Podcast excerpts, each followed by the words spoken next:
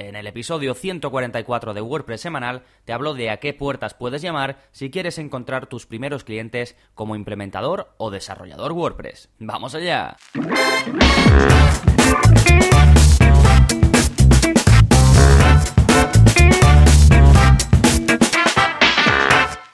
Hola, hola, soy Gonzalo de gonzalonavarro.es y bienvenidos a WordPress Semanal, el podcast en el que aprendes WordPress de principio a fin, porque ya lo sabes, no hay mayor satisfacción ni mejor inversión que la de crear y gestionar tu propia web con WordPress. Y hoy, si además de gestionar tu propia web quieres crearlas para otros, te voy a dar algunos consejos de cómo puedes encontrar esos primeros clientes tan difíciles o que pensamos que son tan difíciles de encontrar para que así vayas cogiendo experiencia y sigas ya tu camino como implementador, desarrollador, de manera constante. Y vamos a verlo en unos segundos, pero antes, como siempre, vamos a hablar de las novedades. ¿Qué está pasando en gonzalonavarro.es esta semana? Bien, como cada semana, todos los martes publico un vídeo de la zona código que ya tienes disponible si eres suscriptor y es el vídeo 95 en el que te enseño a desactivar Gutenberg sin plugins. Hay varios plugins, dos, tres, que están muy bien, que te permiten desactivar Gutenberg de forma sencilla o que te permiten usarlo de forma condicional. Por ejemplo, desactivarlo solo para páginas y usarlo en las entradas, o al revés o desactivarlo en páginas y entradas, pero usarlo en un tipo de contenido concreto que tú tengas, en un custom post type.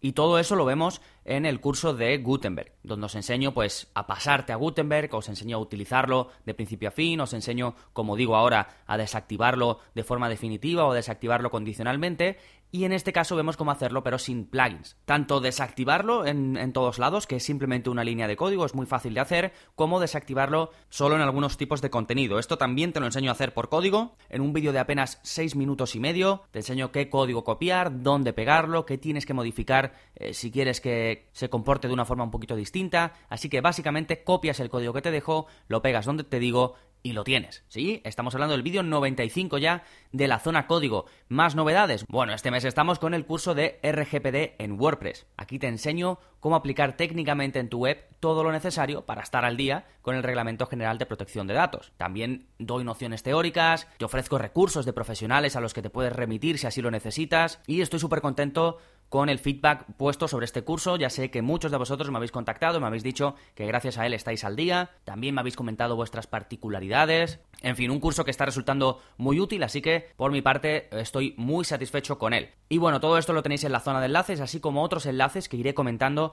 a lo largo del episodio. Saltamos ahora a la recomendación del plugin de la semana, que es para proteger toda tu web con contraseña. El plugin se llama Password Protected y te permite, como digo, cerrar tu web a todo el que no tenga una contraseña.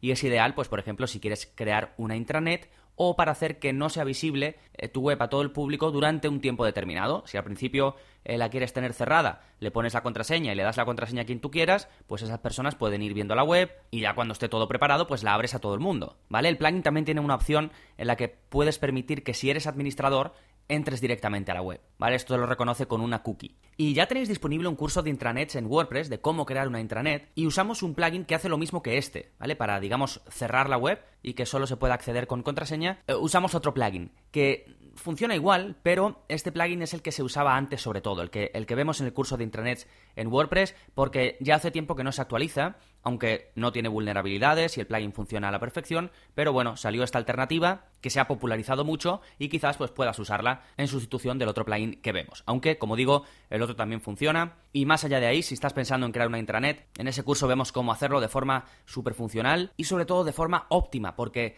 no usamos un plugin para toda la intranet donde corremos el riesgo de tener funcionalidades que no vamos a utilizar, sino que vamos añadiendo aquellas cosas que necesitamos, pues conforme las vayamos necesitando y así no tenemos que llenar eh, pues la web de funcionalidades, sino que vas añadiendo lo que quieres. Eso es un curso que ya hicimos, pues no sé si hace tres o cuatro cursos, así que os dejaré por ahí el enlace. Y ahora ya sí, vamos con el tema central, encuentra tus primeros clientes como freelance de WordPress. Y realmente, em, digo como freelance de WordPress, pero mm, la mayoría de los consejos que te voy a dar se pueden aplicar a otras muchas profesiones.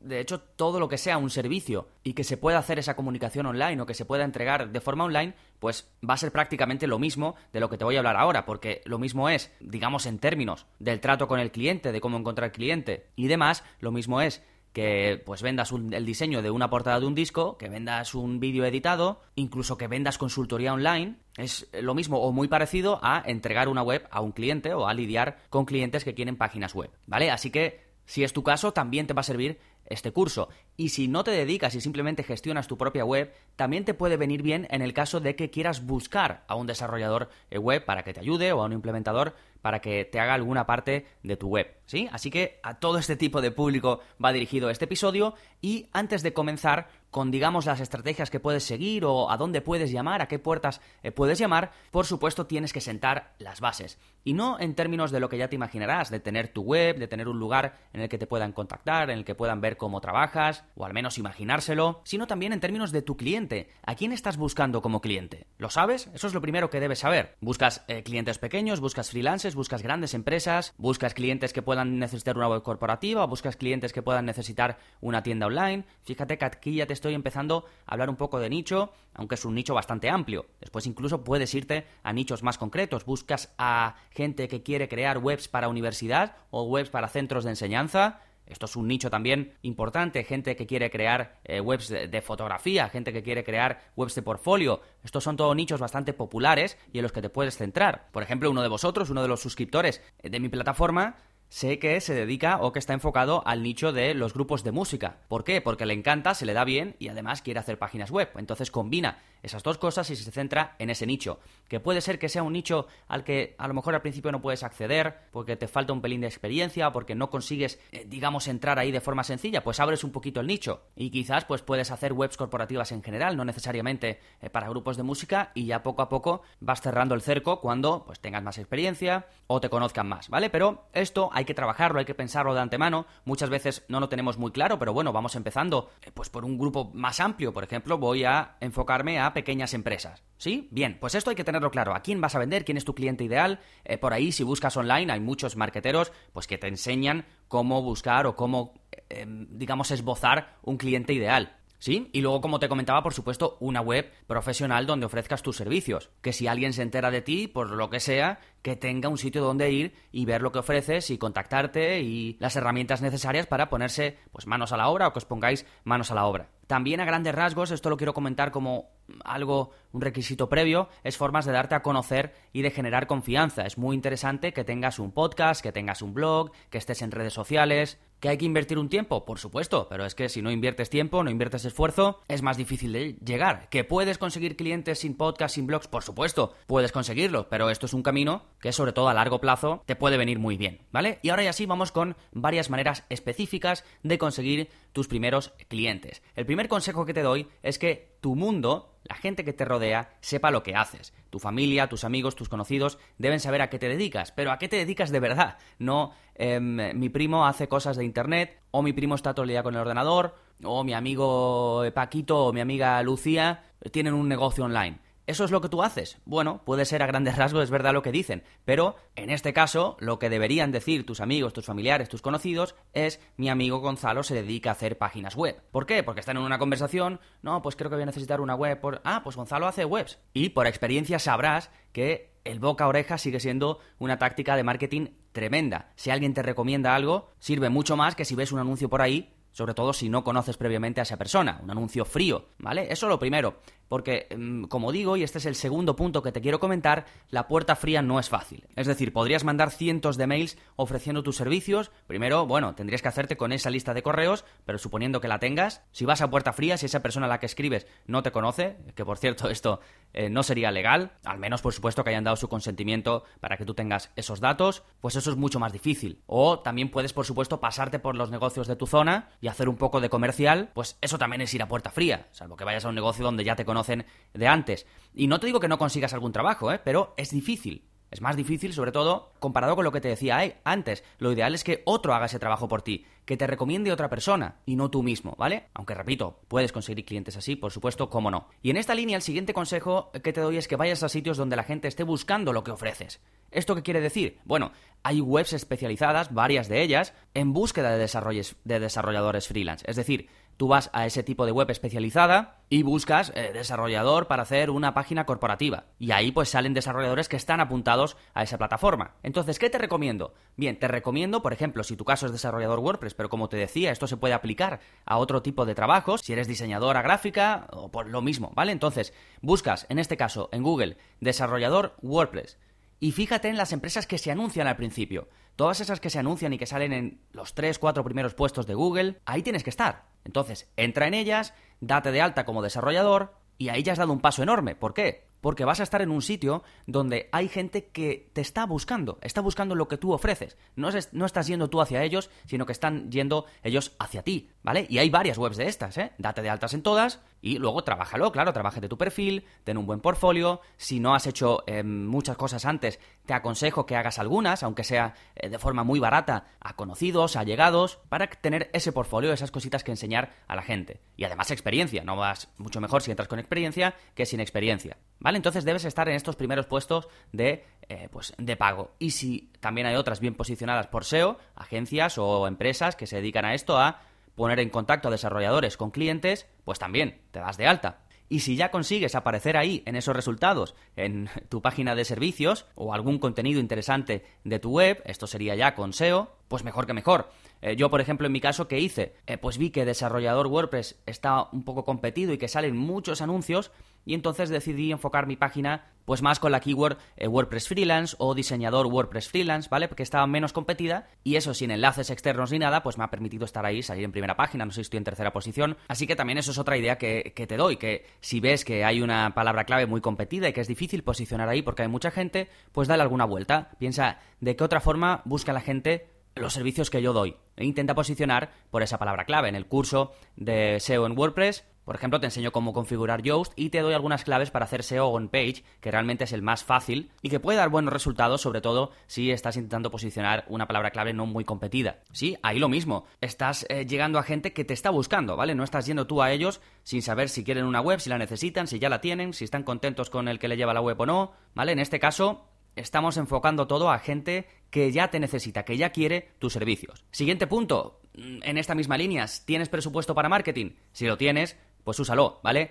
Y aunque puedes usar Facebook Ads, que, del que tienes un curso, para crearte una presencia online, para estar ahí, y aunque esa persona en ese momento no necesite una web, pero le estás haciendo publicidad por impacto y a lo mejor en el momento en que la necesite, pues se acuerda de ti, ¿vale? Pero bueno, esto ya más adelante, cuando ya tengas pues un poquito más de presupuesto, quizás tiraría por ahí y luego pues en el anuncio de Facebook Ads sería interesante, por ejemplo, filtrar el público por usuarios que administran una página de Facebook. ¿Por qué? Porque normalmente esta gente que administra una página de Facebook o tiene una web o le puede llegar a interesar hacerse una web, ¿vale? Y luego ya si te diriges a un nicho concreto, pues mejor todavía porque podrás segmentar por ese nicho. Por supuesto, tenéis un, curso de Facebook Ads en el que ver todo este tipo de detalles. Pero lo más interesante para mí sería anunciarte con Google Ads. ¿Por qué? Porque al final eh, lo que haces es anunciarte para lo que te comentaba al principio, un público que ya te está buscando de forma activa, está buscando desarrollador WordPress, o desarrollador de páginas web, o desarrollador de páginas web en Alicante, que por cierto es el siguiente consejo que te doy. ¿Qué tal empezar por tu ciudad? Primero, va a ser mucho más fácil hacerte un nombre, va a ser mucho más fácil posicionar en Google, porque vas a tener menos competencias si intentas posicionar desarrollador WordPress en Marbella que desarrollador WordPress a secas, en el que compites pues incluso con el mundo de habla hispana. ¿Vale? Aquí hace tarjetas y repártelas. ¿Cuándo? Pues cuando hagas networking, te aconsejo que vayas a eventos que haya en tu área o si estás en una conversación, que esto ya no es ir a puerta fría, estás en una conversación, surge el tema de alguien que te dice, pues estoy y tal, ah, pues mira, yo hago webs, toma, te dejo mi tarjeta, ¿vale? Porque recuerda lo importante que es el boca a oreja. O si esa persona eh, te dice, pues nada, un amigo que necesito una ah, sí, sí, pues mira, toma, dale mi tarjeta y dile que me contacte em, aquí o que me llame este número o lo que sea. Sí, muévete, empieza, al principio pues va a ser difícil, es romper a lo mejor incluso la vergüenza o la falta de confianza, pero no, muévete, lánzate y poco a poco, cuando ya lleves un par de webs vas a coger una confianza tremenda, va a ser mucho más fácil para ti todo este proceso, incluso si ya tienes estas cosas en marcha de las que hemos comentado, te van a llegar los clientes sin que tú tengas que buscarlos de forma activa, pero claro, estos primeros tiempos, meses pueden ser duros y hay que trabajárselos bien, ¿vale? Bien, pues una vez apliques estas eh, técnicas, estos que son de sentido común, pero muchas veces cuando estamos metidos en cómo consigo clientes, no es fácil estructurarte para llevarlas a cabo, así que espero que esto te sirva de estructura y que te sirva de guía y una vez los estés implementando y ya consigas pues ese contacto con los clientes, te voy a dar algunos consejos. Primero, te aconsejo, como ya he dejado entrever al principio del episodio, que busques clientes que puedas conseguir, es decir, clientes de tu tamaño. En general, como norma, si tú eres pequeño, si eres un freelance, pues vendría bien que te dirijas a freelance o pequeñas empresas. Vas a estar mucho más cómodo, los dos lo vais a estar. Si tú eres un freelance, una pequeña empresa, y sobre todo si estás empezando y te, y te enfocas a grandes empresas, seguramente no estéis en la misma línea porque ellos busquen una gran presentación, que les vendas la idea, que le muestres mil cosas y además estarán en contacto con otras agencias grandes que le van a poner propuestas, ¿vale? Y eso es otro mundo, eso es un mundo en el que hay que estar preparado para ello y hay que especializarse en ello. Con lo cual, eso, asumiendo que eres un freelance o una pequeña empresa o con un socio o lo que sea, eso desde mi punto de vista queda lejos, así que te aconsejo centrarte en clientes, como digo, de tu tamaño. Y luego ya, directamente en términos de lidiar con tus clientes, también te doy un consejo. Está bien que pongas límites, que digas hago A, B y C, pero recuerda que el cliente es quien te paga, ¿vale? Esto es algo que veo cada vez Mm, más y que incluso yo he pecado de ello en alguna ocasión, y es que ponemos demasiados límites muchas veces cuando ofrecemos un servicio, y, muchas veces sin sentido. Tú dices, yo quiero dar un servicio en el que solo voy a hacer, pues, webs corporativas, con 3-4 themes que a mí me gustan y que yo controlo muy bien, o con un theme base que tengo y ya está. Todo lo demás que me venga, os voy a decir que no porque no me dedico a ello. Bueno, hombre, si puedes hacerlo, si puedes permitirte eso, pues claro, adelante, no voy a ser yo el que te diga que no lo hagas. Pero sobre todo si estás al principio, quizás tenga que, tengas que dar un poquito tu brazo a torcer, que ni siquiera lo llamaría así, es simplemente, pues es así, cómo funciona. Y pues tengas que hacer trabajos con los que no estás muy cómodo, que por otro lado te va a dar experiencia, y si ahora no estás muy cómodo con esos trabajos, puede que en el futuro lo estés y abrirás tu campo de acción. Así que te recomiendo que seas un poquito flexible, siempre y cuando, por supuesto, puedas llevar a cabo el trabajo que se te está proponiendo, y ya irás puliendo tu forma de trabajo y detectando los tipos de cliente que hay, y una vez tengas un cierto nivel, tengas un cierto volumen, ahí ya sí puedes filtrar, poner tus límites y hacer lo que quieras porque has hecho ese trabajo previo y ya te lo puedes permitir. ¿Vale? Otro consejo que te doy es que trabajes tus dotes comunicativas y seas lo más claro posible cuando hables con tu cliente. Tanto en las conversaciones que tengáis como en la propuesta que le envíes. Yo siempre envío un